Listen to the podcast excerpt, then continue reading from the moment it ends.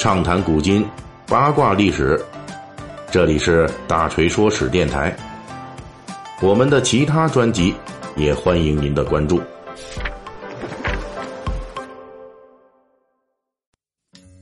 明天是九月十日，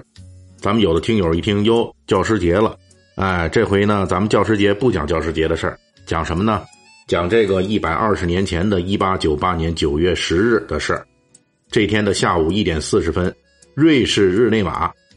意大利无政府主义者卢亨尼扑向了奥地利皇后伊丽莎白，他手中的那一把锉刀在皇后的胸口戳了一个小窟窿，但是这个伤口呢引发的心脏破损却是致命的。一个小时之后，这位被称为当时欧洲最美皇后的伊丽莎白·阿玛利亚·欧根尼永远的闭上了眼睛。一百二十年后的今天。我们就给您讲述这位欧洲最美皇后的故事。为什么讲她呢？这是因为啊，这一百二十年前去世的她，在我国乃至全世界还有一个更响亮的名字——茜茜公主。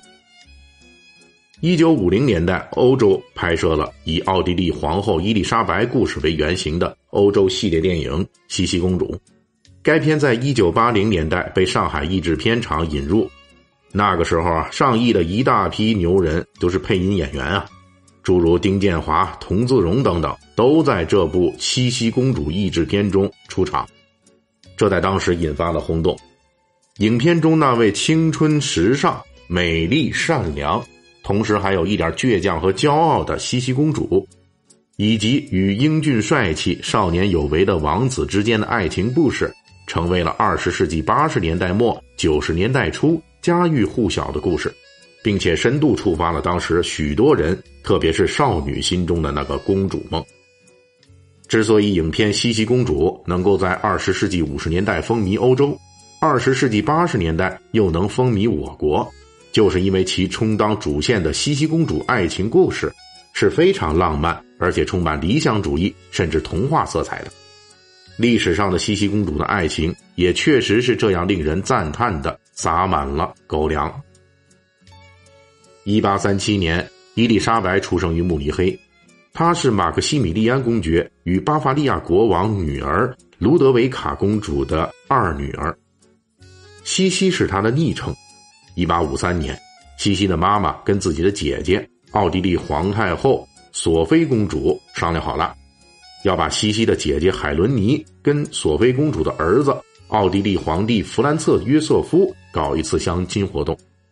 之所以西西也被带上去跟姐姐海伦妮相亲，那是因为这时候的西西啊，刚刚被迫结束了一段跟某位大叔的爱情，非常伤心。西西是决定去散心的，结果就是明明只应该停留在纸面上的公主与王子爱情童话，在现实中来了一次大爆发。二十三岁的奥地利皇帝。没有看中花枝招展的姐姐海伦妮，却一眼看上了旁边这位十五岁的丑小鸭，啊，充满了乡土气息的这西西。年轻的皇帝就扬言，他就是喜欢西西那充满稚气和顽皮的甜美外表。虽然在此前不久，西西刚刚进行了一次极为失败的提亲活动，对方是萨克森国王家的王子。不过那一次，对方王子明确表示，非常嫌弃西西太过幼小，没有女人味萨克森家的王子看不上，但是哈布斯堡王室的皇帝就看得上。这就是传说中的鱼找鱼，虾找虾，萝卜白菜各有所爱。作为皇室走亲的决定性步骤之一，那奥地利皇帝在舞会上向西西献上了一束鲜花。当时十五岁的西西回应道：“好尴尬。”一八五四年，西西正式加冕成为奥地利皇后。如果说故事到这儿就结束了，那确实是王子与公主现实版的一个大团圆结局。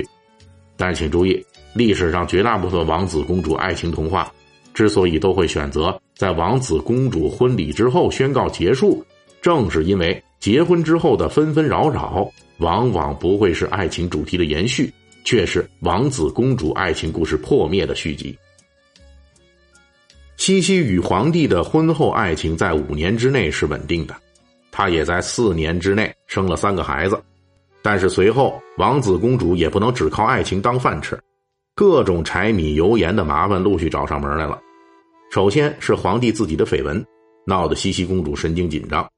紧接着，奥地利的国内外政治局势一直不太乐观，巨大的压力就在奥地利皇室头上，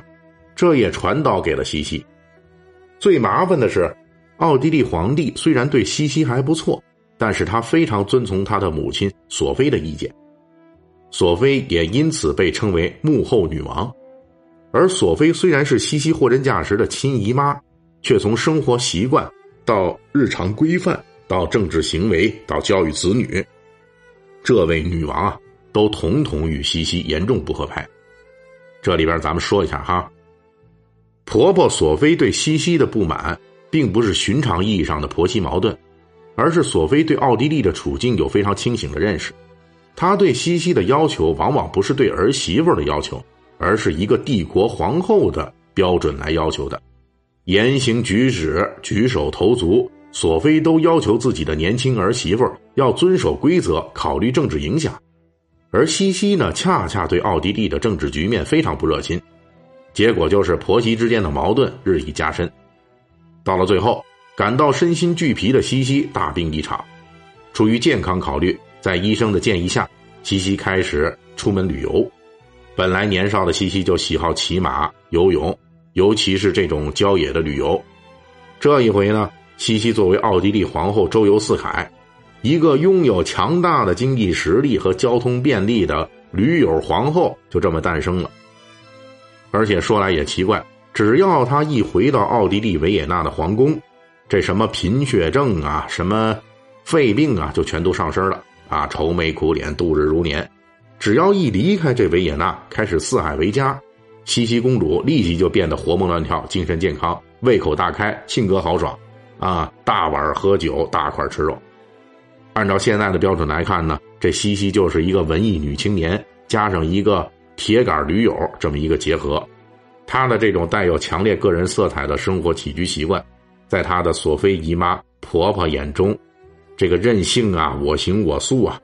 实际跟西西的成长环境有很大关系。西西的父亲虽然是公爵，在一八四五年获得了王室头衔，但是呢，西西的父亲从不热心参与政治，而且西西一家子也基本属于巴伐利亚皇室里面比较边缘化的一支。在家庭教育方面，西西在成长过程当中需要遵守的规矩也远比那些有权有势的贵族家讲究的要少得多。当时呢，西西出嫁时，她的母亲曾经担心说：“西西这是一步啊。”从儿童游乐室里边直接跨进了皇后加冕大厅。王子与公主的爱情终于在婚后走回了人间，而年轻的奥地利皇后也终于鼓足勇气走出了维也纳，走向他更喜欢的天地。那么，这样一个充满了乡土气的小姑娘，是如何摇身一变成为三十年里边欧洲最美丽的皇后的呢？